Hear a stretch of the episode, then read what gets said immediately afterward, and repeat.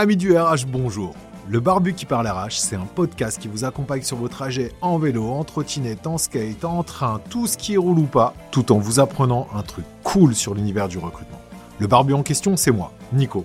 Je travaille dans le RH depuis maintenant plus de 10 ans. Prêt à explorer le monde du recrutement d'aujourd'hui et de demain? Préparez vos AirPods, c'est parti Bonjour à toutes et à tous, alors merci d'être présent pour ce nouvel épisode du podcast du Barbu qui parle RH et aujourd'hui on va parler de la QVT et de comment elle peut être un atout majeur pour le recrutement. Et pour m'accompagner sur cet épisode, j'ai l'honneur d'accueillir Céline Thomas. Salut Céline, comment ça va? Salut Nicolas, ça va bien, merci, je suis ravie d'être là et de pouvoir bah, Moi aussi, je suis ravi. Cet épisode avec toi. Moi aussi, je suis ravi. Alors, les gens ne savent pas, mais on a eu quand même euh, beaucoup de décalage. De... On, a cru qu'on n'allait jamais le faire cet épisode, qu'il allait jamais sortir. Mais c'est euh, bientôt Noël, donc c'est cool. C'est un joli cadeau pour moi que de t'avoir aujourd'hui. Merci beaucoup. Alors, avant de commencer à parler QVT, définition de la QVT, est-ce que la QVT peut nous aider pour le recrutement et de parler QVT washing, ça va être un petit peu les thèmes qu'on va aborder aujourd'hui.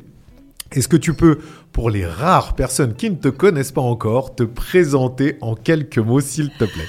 Euh, me présenter. Alors, rare personne, non, je pense qu'il y a beaucoup de personnes qui ne me connaissent pas et c'est très bien ainsi.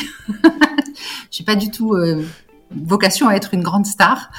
Euh, pour ma part, donc, je suis Céline Thomas. Ça fait maintenant cinq ans que je suis indépendante. J'ai eu une petite carrière avant dans l'entreprise. Et depuis cinq ans, je suis consultante et conférencière en management et bien-être au travail. Donc en gros, j'interviens dans les entreprises euh, pour accompagner les managers, la direction sur la mise en place de solutions de QVT, où j'interviens sur le format conférence, où là je m'adresse plus particulièrement aux managers et en une heure je leur donne des clés pour améliorer leur job au quotidien. Trop cool, c'est pour ça en fait que tu es là aujourd'hui, c'est pour pouvoir nous aider sur ce sujet-là. Je trouve le sujet trop cool. On, en a déjà discuté, euh, ensemble. Tu as une vision des choses euh, que j'aime beaucoup, qui est assez intéressante, sur laquelle on, va pouvoir échanger aujourd'hui. Et d'ailleurs, on, va commencer, euh, on va commencer tout de suite. et, si tu peux nous donner, toi, euh, ta définition de la QVT. Parce qu'on sait qu'on parle beaucoup de QVT depuis maintenant pas mal d'années. C'est quelque chose, c'est un terme qui est rentré euh, comme un lieu commun dans les entreprises sur euh, plein d'aspects différents qui sont des aspects très souvent, on va dire, relativement basiques. c'est aussi pour ça qu'on va un petit peu développer le sujet aujourd'hui pour aller au-delà du fameux baby-foot, de la gourde, éco-responsable et compagnie. parce que ça n'est pas que ça. Heureusement. et donc, Heureusement. Et donc, du coup, est-ce que toi, en, bah, pas en quelques mots d'ailleurs, tu as, tout le temps qu'il faut, est-ce que tu peux nous donner ta définition euh, de la QVT pour qu'on pose des bases solides euh, à notre échange du jour? Alors, en fait, la QVT a évolué en QVCT. Euh, je crois que c'était en, mars l'année dernière. et donc, le C, c'est pour les conditions. Donc, c'est la qualité de vie et les conditions de travail. Et je crois que ce C, en fait, il résume beaucoup de choses et qui parle et qu'il parle, pardon, des vrais enjeux de la QVT, euh, qui ne sont pas que le baby-foot, euh, la gourde, euh, les séances de yoga gratuites et ainsi de suite, qui sont vraiment l'ensemble des conditions de travail qui sont offertes aux salariés dans une entreprise. Et donc ça passe bien sûr par des locaux, ça passe bien sûr par des horaires, mais ça passe aussi par la gestion de carrière, le management au quotidien, et tous ces sujets-là qui ont trait non pas à l'environnement, mais bien à l'humain dans le travail. Voilà. Ouais, du coup, en gros, tu élargis un petit peu le domaine, c'est-à-dire qu'on est vraiment sur la qualité de vie et sur les conditions de travail en tant que telles. Euh, donc ça va être euh, Qu'est-ce qui peut euh, intervenir justement dans la gestion euh, de la QVT, du, du, coup de la QVCT Qu'est-ce qui peut intervenir à l'intérieur aujourd'hui? Ça, va être quoi les Alors tu, nous as donné les grandes lignes, mais de manière un petit peu plus précise à l'intérieur, qu'est-ce qui va vraiment intervenir pour la mise en place justement de cette QVCT Alors en fait, ce qu'il faut bien comprendre, c'est que mettre en place une démarche de QVCT, c'est avant tout euh, une volonté politique et stratégique du dirigeant ou du codir, selon la taille de l'entreprise. Et euh, contrairement à la politique, je crois que le ruissellement marche beaucoup en entreprise et que si les, dirigeants sont convaincus du bien fondé de la démarche, ils la mettront en place pour eux et pour l'ensemble des équipes. Après, les domaines d'intervention de la QVCT, euh, pour moi, c'est ça rejoint un peu l'expérience candidat ou l'expérience collaborateur, c'est du début à la fin du process. C'est-à-dire qu'à partir du moment où tu es un, un candidat qui arrive dans une entreprise, tu dois pouvoir, dès que tu vas passer un entretien, avoir des éléments qui vont pouvoir t'amener à te positionner sur quelle est la démarche QVCT de cette entreprise jusqu'à la fin, quand tu t'en vas, que tu quittes ton job parce que tu déménages ou quoi. C'est un ensemble et c'est pas juste ponctuellement. Tiens, vous êtes stressé, je vais vous mettre du yoga ou tiens, votre manager il est désagréable, je vais lui faire faire une communication, euh, une formation en communication non violente ou en PNL. C'est vraiment une vision globale et ensuite de l'action par par point d'entrée de, dans l'entreprise, c'est-à-dire quand on est candidat, quand on est jeune collaborateur, ensuite quand on a une vie de collaborateur avec peut-être des évolutions. Euh, aujourd'hui, on le sait, la, la principale façon d'évoluer dans une entreprise, c'est de prendre des fonctions managériales. Il y a mille et une autres façons de faire évoluer ces équipes et justement, cette qualité et ces conditions de vie de travail, c'est de se dire, je ne suis pas obligé d'être manager, mais je peux quand même évoluer dans cette boîte. Donc c'est vraiment une politique globale, comme une politique d'expérience collaborateur, d'ailleurs ça se rejoint beaucoup, euh, comme euh, on peut avoir une politique de, service client ou autre. En fait, c'est à toutes les étapes et tous les acteurs, toutes les personnes dans l'entreprise sont actrices à leur niveau. Ça, c'est encore des choses qui ont du mal à, être mise en place, je pense. Et on, est vraiment sur quelque chose, aujourd'hui, je trouve encore, euh, qui est très segmenté, qui fonctionne en silo. C'est-à-dire que l'ARH va mettre en place une partie des solutions. La com va évidemment communiquer sur ces solutions. Mais il ne va pas forcément y avoir de lien avec un autre bout qui va être mis en place au marketing, par exemple, ou au service commercial. Et c'est ce manque d'unité qui fait que très souvent. On a du mal à percevoir quelle est vraiment la politique sur le sujet. Et ce manque d'unité, bah, parce que c'est très intéressant ce que tu dis, parce que du, coup, tu, parles des différents aspects de chaque personne, mais tu parles aussi de plusieurs QVCT à l'intérieur de la QVT en général. C'est-à-dire celle qui va parler aux candidats, celle qui va parler aux jeunes collaborateurs, celle qui va parler aux collaborateurs là depuis un petit peu plus de, un petit peu plus de temps. Et, justement de silos entre les personnes qui vont jouer sur la QVT, celles qui vont s'en servir pour de la com, celles qui vont s'en servir justement purement du côté RH, ainsi de suite. Mais pour toi, le lien, du coup, c'est vraiment la volonté euh, du chef d'entreprise, la volonté euh, de la direction en fait qui va faire ce lien ou ce lien doit venir euh, d'un autre d'un autre d'une autre personne Je pense que si le, le, dirigeant le dire n'a pas cette vision là sur ce sujet comme sur beaucoup d'autres euh, ça va être difficile de l'implémenter à tous les niveaux de l'entreprise. Hmm. on, sait tous, je, vais prendre un exemple que tout le monde connaît. Si Steve Jobs n'est-ce pas, n'avait pas eu euh, l'idée de l'iPhone et n'avait pas embarqué tout le monde, euh, il n'en serait pas là, enfin l'iPhone n'en serait pas là aujourd'hui. Donc c'est bien sa vision sur ce sujet, et je ne parle que de l'iPhone parce qu'en termes de management, je suis pas aussi, je suis un peu plus réservée sur les qualités managériales du monsieur, euh, mais sur la qualité, sur, sur l'aspect business, vision des choses, il a su embarquer ses équipes et il a su donner les moyens aussi parce qu'il y a aussi cette notion-là, c'est-à-dire que c'est bien beau d'avoir envie de faire des choses. Si en face, on n'investit pas, euh, et tu le sais, tu es entrepreneur, si on n'investit pas pour, pour, pour tendre vers cette, solution, ça ne peut pas marcher. Et ensuite, effectivement, une fois que la vision, elle est communiquée et elle est incarnée, c'est-à-dire que c'est bien beau de dire on va faire ça, si, entre guillemets, le dirigeant ne mouille pas la chemise sur le sujet, ça va rester une jolie com, sympathique, pas désagréable, mmh. mais ça va pas être suivi d'effets ni de faits. Et ensuite, effectivement, euh, dans chaque département ou dans chaque métier, euh, il va y avoir des responsables, des dirigeants, enfin des directeurs, des responsables qui vont pouvoir mmh, infuser à leur niveau. Euh, j'ai travaillé dans des très grands groupes et effectivement, la qualité de vie au travail, on en parlait déjà il y a 10-15 ans dans ces grands groupes parce qu'ils sont quand même un, précurseur, deux, ils ont un peu plus de moyens qu'un petit patron de PME qui n'a pas forcément suffisamment de moyens pour investir, en tout cas euh, massivement dès le départ. Et effectivement, euh, les solutions en plus finales euh, mises en place étaient très différentes selon qu'on s'adressait à des personnes qui étaient en logistique, qui étaient au siège, qui étaient des commerciaux itinérants, ils n'ont pas les mêmes besoins. Et donc, ça ne sert à mmh. rien de proposer à un commercial itinérant des solutions qui sont très efficaces pour des logisticiens et inversement. C'est, je pense, globalement qualité de vie de mes collaborateurs et j'adapte en fonction de leur quotidien, de leur métier. À savoir que les logisticiens, c'est quand même un métier qui est très physique, avec des charges lourdes. Et le, le, quotidien de, commercial sur les routes, c'est quand même beaucoup de voitures.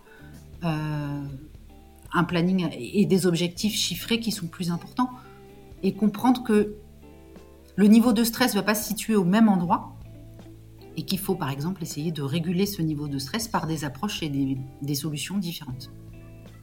Hmm. Du coup, on, peut splitter un petit peu en, plusieurs parties. Bah, on va, on va s'occuper de la première, celle, celle qui parle un petit peu de l'expérience candidat, euh, parce que ça peut aussi intéresser beaucoup de personnes qui écoutent ce podcast. C'est-à-dire que pour toi, est-ce que la QVT peut être vraiment un moyen d'améliorer son recrutement?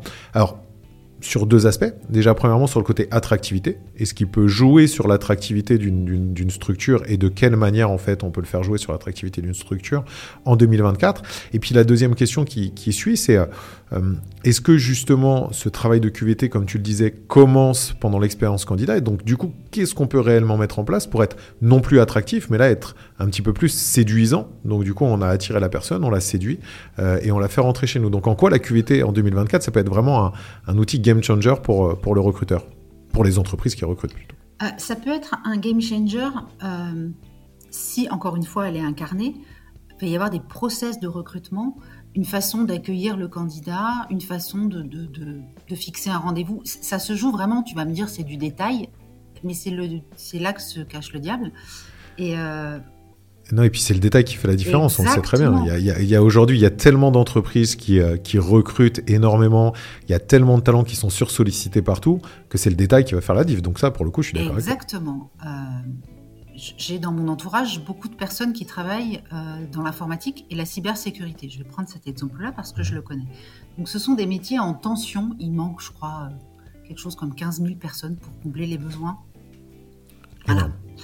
Euh, donc en fait, ces personnes-là, par exemple sur LinkedIn, sont démarchées plusieurs fois par semaine. la façon dont elles vont être approchées, selon que c'est un message automatisé, que c'est un message personnalisé, que ce qu'on propose, euh, c'est euh, un premier entretien ou de remplir un formulaire avec 45 euh, minutes de, où on fait une redite du CV. C'est là-dedans que ça se cache. On vient me démarcher, moi, et il faut que je fournisse un taf supplémentaire alors que j'avais rien demandé la mmh. semaine dernière. Tu vois, mmh. c'est là-dedans où on se dit, mince, si déjà, dès le recrutement, on commence avec, à me saouler avant même que j'ai commencé à travailler pour eux avec des process qui sont juste repoussoir, ça va pas me donner envie d'y aller. Au contraire, quelqu'un qui dit bah écoutez, j'aimerais bien qu'on puisse échanger, même si vous cherchez pas, peut-être que plus tard, euh, ça se trouve, j'ai pas forcément, j'ai vu des approches dire j'ai pas forcément un besoin tout de suite, mais votre profil m'intéresse. Bien évidemment, mmh. sur des métiers tels que l'informatique, euh, la data, euh, la cybersécurité, tout le monde est intéressé par tous les experts du sujet. Mais il y a une façon de communiquer qui va déjà dès le début euh, donner envie ou pas. Après, c'est une question de, ressenti. Il y a des collaborateurs, des, candidats qui ne seront pas rebutés par le fait de remplir un questionnaire. Il y en a d'autres, oui. Et, quand on est euh, sursollicité, bah, effectivement, on va aller au plus simple et au plus sympathique. Et après, il y a des process de recrutement euh, qui sont mis en place qui peuvent être ouais, beaucoup plus chaleureux qu'un process en euh, huit entretiens avec quatre managers, euh, trois RH, et, tu vois. Et ça, c'est pas lié à la taille de l'entreprise. Il euh, y, a des petites entreprises qui sont dans ce domaine-là et qui décident, par exemple, de faire un premier recrutement, un premier entretien par téléphone, suivi d'un deuxième entretien qui va être plus un déjeuner d'équipe. En fait, ils vont être le candidat mmh. va être intégré à un déjeuner d'équipe pour voir comment se passe le matching relationnel. Après, il y a un vrai entretien technique. Parce que dans des petites structures, l'humain est plus important euh, dans le sens où euh, si on est 8 dans l'entreprise et qu'il y en a le nouveau qui arrive, il ne trouve pas sa place plus ou moins naturellement, c'est beaucoup plus compliqué que dans une entreprise qui a euh, 7 ou 8 000 salariés où là on se dit, bon, bah, s'il ne s'entend pas avec Pierre, il ira papoter avec Paul. Ils sont que 8, hmm. donc c'est un petit peu plus compliqué. Donc, dès le début, il peut y avoir des choses qui sont mises en place dans l'accueil du candidat, dans la façon de l'approcher, qui vont déjà envoyer euh, des signaux de fumée, euh, soit blanc, soit noir, en fait. Après, c'est encore une fois, c'est ce que je te disais, c'est chacun euh, a son propre filtre, ses propres critères. Et donc, ce qui va plaire à certains ne plaira pas à d'autres, mais en les affirmant, ça va permettre de faire, entre guillemets, euh, une sélection naturelle. Je ne peux pas parler comme ça, mais mm. l'idée, elle est là. Non, mais tu as, raison. Je, pense qu'il faut cliver. Nous, nous, on parle souvent de marque employeur et d'être clivant dans la marque employeur. On est bien d'accord. Parce que le fait d'être clivant dans la marque employeur, il y a beaucoup d'entreprises qui ont tendance à se dire non, je veux pas, parce que sinon je vais pas attirer un tel, un tel. Mais si tu les attires pas, ça veut dire que quelque part, ils te, ils te conviennent pas. Ils vont pas dans ton ADN, ils vont pas dans ta culture. Donc tant mieux, les attire pas. Sois clivant. C'est-à-dire que fais en sorte d'affirmer réellement qui tu es. Comme ça, ça va avancer. Mais ce qui est super intéressant dans ce que tu dis, c'est que, en fait, ça change pas les, ton, approche ne change pas en fait les différentes étapes pour recruter. Ton approche, elle change l'angle de vue en fait de ces différentes étapes. C'est-à-dire qu'on n'est plus sur simplement une sorte de séduction, on est sur ce QVC qui pourrait être la qualité de vie du candidat, tu vois. C'est-à-dire que comment je fais pour améliorer la qualité de vie du candidat et non plus du collaborateur, tu vois. Et, ça, et ça, ça pourrait être intéressant parce que euh, ça pourrait se dire, on ne se penche pas dessus simplement pour le séduire, mais comment améliorer réellement euh, son expérience en tant que telle. Et, et c'est pas simplement lui faire vivre une expérience géniale, c'est lui faire vivre une expérience qui correspond en fait à ce qu'il pourrait aimer et à son quotidien et comment l'améliorer. Donc c'est assez intéressant parce que ça change pas encore une fois le process, mais ça change l'angle d'approche et la manière de le voir. Donc euh, oui, et puis et puis il y, y a, des après il y a des entreprises qui ont un fort besoin de recrutement et où effectivement tu disais il y a besoin de séduire, mais on peut très bien séduire sans ni se travestir, ni se prostituer non plus. C'est-à-dire qu'à être trop dans euh, je jette des paillettes, euh, c'est pas bon non plus. C'est pour ça que je dis qu'il faut bien savoir qui on est et ce qu'on veut vraiment. Euh, parce qu'effectivement, si on jette trop de paillettes et que les paillettes, on ne les retrouve pas sur le terrain, après, il y a une forme de désillusion qui est très mauvaise et où, malgré un bon salaire, malgré des projets intéressants, si si l'image qui a été donnée pendant l'entretien, c'est on est une entreprise cool et ainsi de suite, et que finalement, euh, quand on arrive, il y a une montagne de taf, il y a un manager qui est tout le temps absent, ou qui est tyrannique, euh, j'exagère un peu, mais c'est pour grossir le trait, pour que les gens comprennent bien, euh, la désillusion, elle aura lieu à un moment donné. L'idée, c'est de se dire qu'est-ce que je mets en place? Dès mon recrutement pour qu'il n'y ait pas de désillusion, il faut que ce soit cohérent, même congruent du début à la fin. Et il y a hmm. des boîtes qui décident, par exemple, de faire des forums de recrutement en dehors des semaines de boulot, mais qui, euh, quand ils ont des phases, des sessions de recrutement, euh, vont proposer un samedi matin un entretien. Pas sur le coup, tu te dis, ouais, un entretien un samedi matin, c'est le week-end. Et derrière, ils t'offrent de places pour un match de foot, pour un match de hockey, un match de basket. Mmh. Et, c'est une façon de dire, euh, oui, on décale un peu, on sort du boulot aussi parce que pour nous, c'est un vrai sujet, le recrutement. Et on veut pouvoir donner du temps au recrutement. Et donc, nous aussi, on a des recruteurs qui viennent le samedi matin. Tout le monde est, entre guillemets, dans la même galère, enfin, dans le même bateau en tout cas. Hmm. Et ça envoie le message que, oui, on te demande de mouiller la chemise, mais nous, on la mouille aussi de notre côté et on va te remercier de cet effort. Euh, ça, veut dire que ça correspond à une culture X ou Y. Euh, c'est à chaque entreprise de définir sa propre culture, sa propre vision des choses et de l'incarner euh, dès le début ou, même au, moment, enfin à n'importe quel moment de la vie du salarié. Il n'y a pas que pas que avant le recrutement. Pourquoi c'est important de faire ça? Parce que même si le candidat il n'est pas retenu, il n'aura pas forcément une mauvaise image de l'entreprise. Tu vois Alors que si il n'est pas retenu et qu'en plus il a une expérience candidat catastrophique, il va aller sur Glassdoor, il va mettre un avis euh, pas joyeux, alors que mhm. l'entreprise est juste pas faite pour lui. Tu vois c'est ça, c'est aussi chacun a sa part de, responsabilité de subjectivité. C'est une relation qui se crée à un moment donné ou pas. Et si on n'affiche pas vraiment qui on est dès le début, en proposant une expérience qui sera dans la lignée par la suite si on est recruté, on va pas attirer les bonnes personnes. Bah écoute, pour, pour faire suite, parce que tu as déjà commencé en fait à en parler un petit peu, euh, c'est hyper intéressant de travailler sa QVC, sa QVCT, de la mettre en avant pour attirer les candidats et de montrer réellement ce qui se passe à l'intérieur. Mais du coup, Qu'est-ce que tu penses aujourd'hui de tout ce qu'on voit? Parce qu'on parle beaucoup de washing dans la partie euh, greenwashing, on parle beaucoup de washing dans la partie RSO washing qui va avec le greenwashing, mais on peut parler également de washing dans la QVT, euh, QVT, QVCT plutôt maintenant comme tu l'as dit. Euh, et donc du coup, moi je trouve perso que c'est vraiment un fléau, mais c'est un fléau pour les entreprises autant que pour les candidats, vraiment des deux côtés, parce que les entreprises qui font ça, comme tu l'as dit à juste titre tout à l'heure, bah, du coup, euh, créer une désillusion chez les candidats qui derrière, bah, ça, qui, derrière augmente leur turnover. Et pour les candidats, c'est absolument quelque chose de catastrophique. Euh, qu'est-ce que tu vois aujourd'hui comme pratique euh, se développer? Est-ce que tu sens que déjà c'est quelque chose qui, qui, qui, augmente, c'est quelque chose qui diminue, c'est quelque chose sur lequel les entreprises ont commencé à prendre conscience, sur lesquels les candidats font super attention et donc du coup sont de plus en plus méfiants? Qu'est-ce que tu vois comme tendance un petit peu sur le sujet? euh, alors effectivement, il y a eu du greenwashing pendant des années. Euh, aujourd'hui, on est plus sur du euh, social ou du QVT washing, effectivement.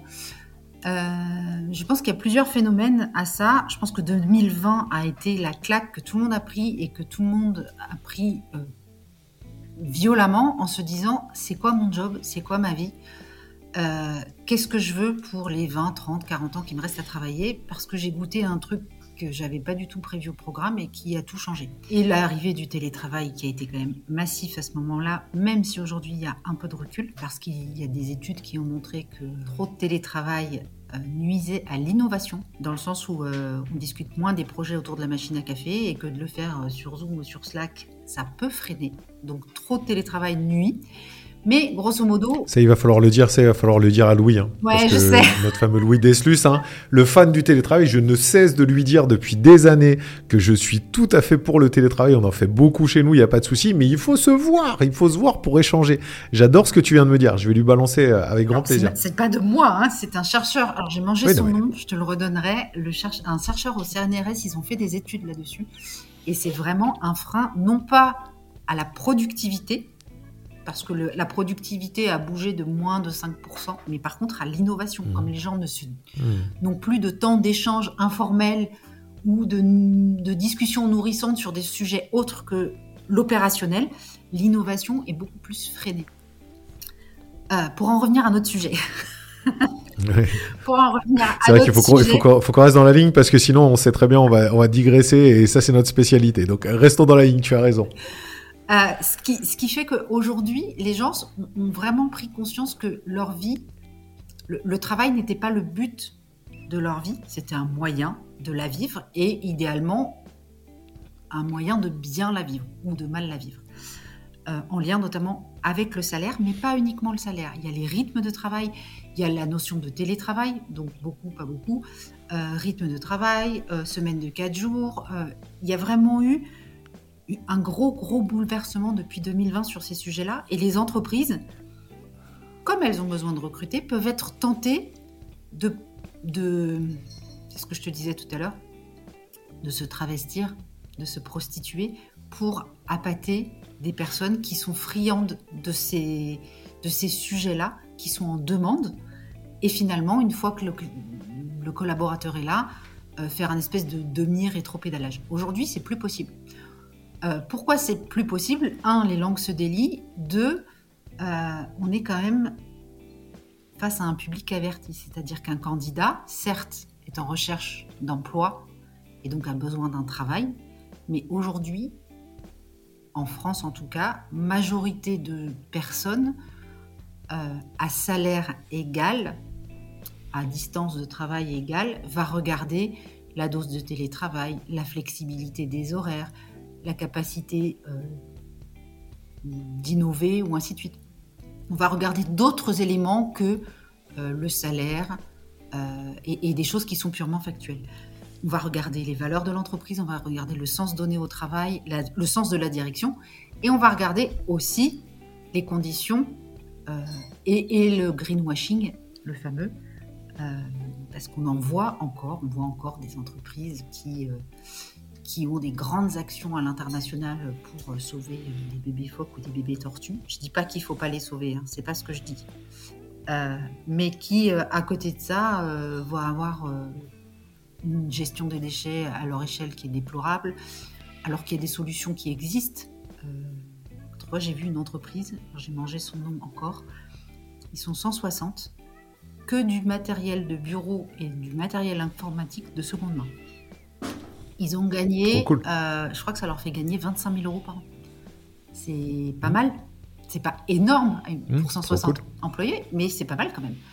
Euh, ce que je veux dire, c'est qu'il y a des solutions et que les personnes maintenant ont beaucoup plus réfléchi, suite à ce qui s'est passé en 2020, à qu'est-ce qui fait sens pour eux dans ces solutions-là. Et mmh. si la boîte en face ne répond pas à ce sens, ils iront peut-être, parce qu'à un moment donné, euh, il y a quand même besoin d'un travail, il y a besoin de se nourrir et de vivre, mais ils iront peut-être avec moins d'appétit qu'avec une entreprise qui coche toutes les cases. Mais par rapport à ce que on, en parlait, on en parlait aussi tout à l'heure. Est-ce que tu penses que il n'y a pas une part aussi d'entreprise qui n'est pas suffisamment au fait de cette globalité de QVCT dont tu parlais, et donc du coup qui a l'impression en fait de faire de la QVT sans faire de la QVT.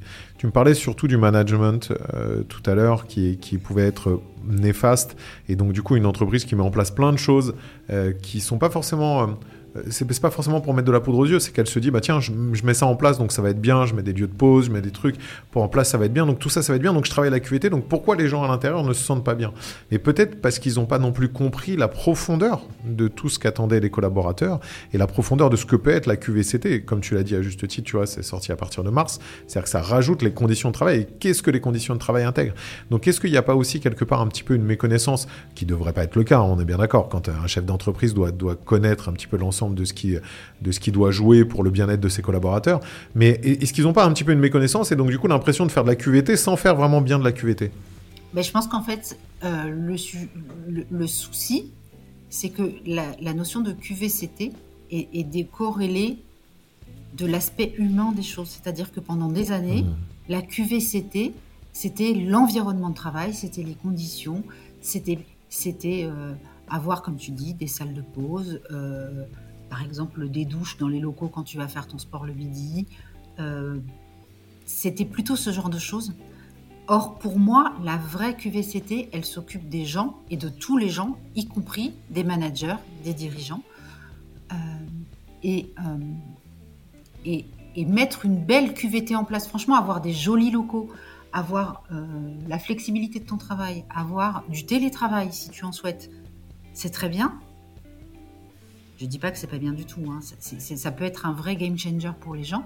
Mais si ton manager est un vrai manager tyrannique, la personne, elle partira. Je, le dis très souvent dans mes conférences. Je, le dis. Euh, des beaux locaux ne, ne, compenseront jamais un management toxique. Par contre, un management durable, exceptionnel, peut compenser des locaux un peu vétustes. Moi, j'ai bossé dans des boîtes euh, à Paris quand j'étais un peu plus jeune, avec des vieux parquets qui craquent. J'avais un radiateur, euh, un radiateur, tu sais, les vieux grilles de pain là pour me chauffer. Des... J'avais même des trucs bain mmh. d'huile, tu vois, quand j'ai commencé il y a 20 ans. J'avais des managers en or. Et après, je suis allée bosser dans des super locaux à la défense, des trucs de ouf. Je suis pas restée parce que j'avais une manager qui, qui était tyrannique, quoi, qui me, qui m'envoyait un mail à 8h42 et qui hmm. déboulait dans mon bureau à 9h30. Alors, t'as avancé? Waouh hmm. Et pause. Je suis arrivée il y a 3 minutes parce qu'hier, je suis partie à 20h30. Oui, mais moi, j'ai besoin de ma réponse tout de suite. Ouais, mais moi, hier soir, je suis partie à 20h30 et il y a un truc qui s'appelle le droit du travail. Euh, donc, et j'avais euh, des locaux de fou. Il y avait une salle de sport dans l'immeuble. Enfin, voilà, il y avait livraison, euh, il y avait conciergerie, il y avait mille trucs. Et dès que j'ai pu partir, je suis partie parce que cette manager-là, elle était insupportable. Donc, si tu as des beaux locaux, un bon environnement, c'est bien. Maintenant, si l'humain euh, n'est pas capable de prendre soin d'un autre humain dans l'entreprise, euh, ça ne, ça sera, ce sera pas du QVT washing, c'est pas vrai. Ce sera une façon incomplète de faire de la QVT. Et c'est pour ça que je te disais ça. Et c'est pas une mauvaise intention, c'est juste qu'effectivement, comme tu le disais, les gens n'ont pas pense pas à cet aspect-là de la QVT. Et donc ça passe par des choses qui sont très basiques. ça passe par de l'accompagnement au management, de la formation, et pas que de la formation des managers, parce que je vois très souvent dans des entreprises des managers qui sont formés par exemple à la communication non violente ou à la PNL ou aux formations DISC pour aider pour, pour les aider à mieux communiquer avec leur équipe. Donc ils vont en formation pendant deux jours, trois jours. Ils reviennent, ils sont bien transformés, sauf que l'équipe reconnaît plus le manager. Parfois, ça fait mmh. des étincelles. Moi, j'ai vu ça une fois. Et, je me suis dit, euh, ouais, mais en fait, il faut quand même sensibiliser les équipes parce qu'il vient de se passer pour le manager. Il faut que le manager, il prenne le temps de dire, attendez les enfants. non, attendez, je viens d'avoir une formation. Il y a des choses qui vont changer dans mon management, très certainement, parce que j'ai trouvé cette, cette formation pertinente. Et accompagner, c'est-à-dire faire changer, mais accompagner le changement. Et, euh, mmh. il ne suffit pas juste de former les managers, il faut sensibiliser l'ensemble des équipes. Et ça, c'est des choses qui sont rarement euh, dans le, scope de la QVCT. Ça va être dans le scope de la formation, ça va être dans le scope des RH, pour la progression de carrière et ainsi de suite.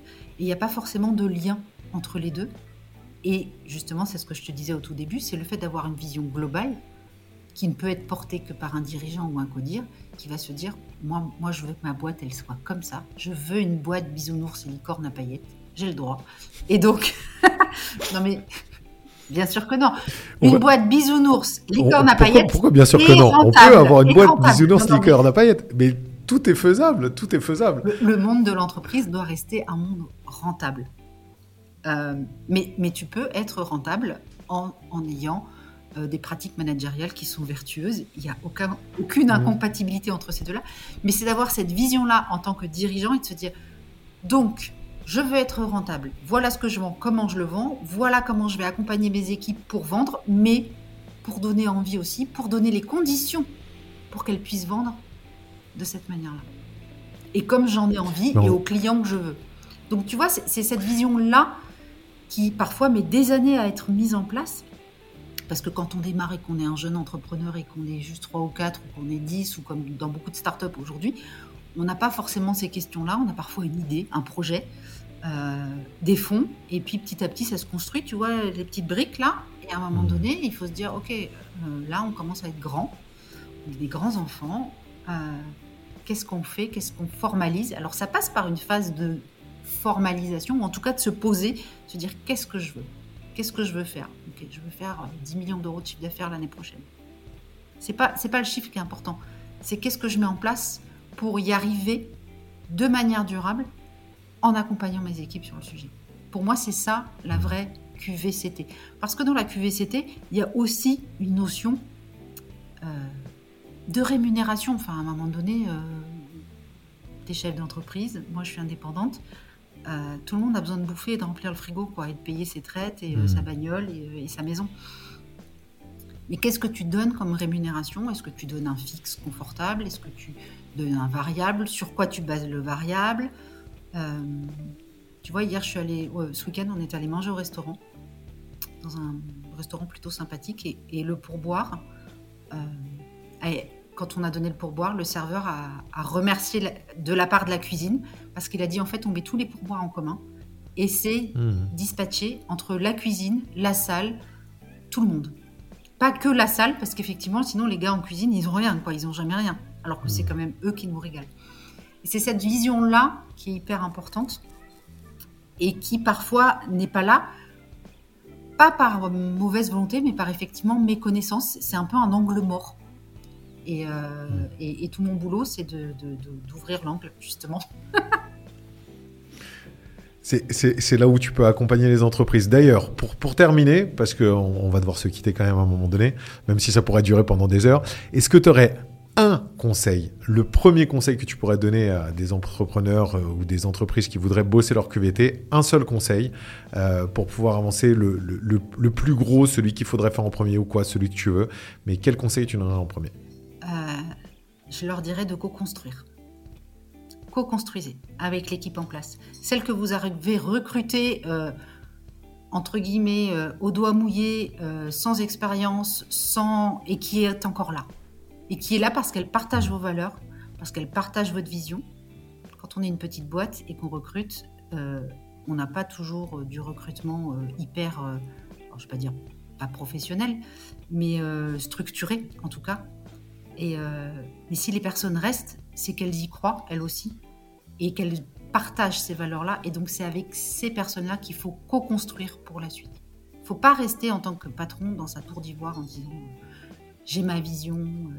oui, il a sa vision, mais les autres sont là pour servir la vision aussi. Et, euh, quand on, passe de gap comme ça, qu'on grandit, alors plus ou moins vite, hein, une start-up va grandir très vite, un petit entrepreneur va grandir plus lentement, mais à un moment donné, se dire, moi j'ai ma vision, qu'est-ce que les collègues voient de ma vision? A priori, ce qu'ils en pensent plutôt du bien, sinon ils seraient partis. Euh, mais ce qu'ils en voient et la co-construire ensemble parce qu'on est, euh, on a tous des biais et euh, voilà, donc la clé, c'est la co-construction. Je Franchement, j'aime beaucoup cette, euh, cette finalité parce que c'est réellement ça. Hein. mon mindset, c'est vraiment celui-ci. Je suis complètement d'accord avec toi. C'est-à-dire que la co-construction amène euh, à une diversité d'idées, à une diversité d'angles d'approche, d'angles de vue. Donc forcément, ça amène à ouvrir l'esprit. Et même si tu l'as dit à juste titre, le, chef d'entreprise, le CEO ou quoi, doit être à, la base de cette vision, bah, cette vision, elle peut être elle peut émaner de lui ou de elle, mais en étant justement euh, agrémentée de tout ce qu'il y a autour. Donc c'est ça qui est super important, super intéressant. Et, pour moi, la diversité fait la force, et la diversité des points de vue, même si ce sont des personnes qui sont rentrées euh, toutes euh, dans une même énergie pour une même aventure, il y aura des diversités de points de vue. C'est ça qui va faire qu'on aura quelque chose qui sera beaucoup plus solide, une base de travail qui sera beaucoup plus solide. Donc, donc complètement complètement en phase et, merci beaucoup pour cette dernière, euh, pour cette dernière euh, mention et ce petit conseil pour pouvoir bien commencer à travailler sa QVT. Bah, merci beaucoup Céline. Merci à toi. Merci beaucoup. C'était encore une fois très très cool. On aurait pu rester des heures et des heures à parler ensemble et d'ailleurs on va continuer à parler ensemble pendant des heures et des heures. Mais merci beaucoup de nous avoir éclairé sur tout ce, sur tout ce domaine de la QVT, de nous avoir un petit peu ouvert euh, les chakras sur cet aspect nous avoir euh, euh, ouvert l'esprit sur ce que ça pouvait être euh, au-delà de, comment dire de des, idées qu'on peut s'en faire basiquement. donc merci beaucoup pour cet échange, c'était super cool. J'espère que ça t'a plu. Oui, c'était génial, je me suis régalée. on discute très régulièrement toi et moi, et là je suis contente que ce genre de discussion puisse bah, profiter au plus grand nombre. Trop cool. Bah écoute, on, leur demandera ce qu'ils en ont pensé. Merci beaucoup, merci beaucoup à toutes celles et ceux qui nous ont écoutés.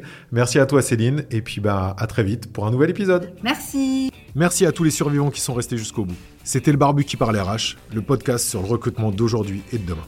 Vous pouvez me retrouver sur LinkedIn, Nicolas Pazetti, aka le Barbu qui parle RH. Si vous avez kiffé, la meilleure façon de nous soutenir, c'est de laisser un super avis 5 étoiles sur votre plateforme d'écoute. À très vite pour un nouvel épisode.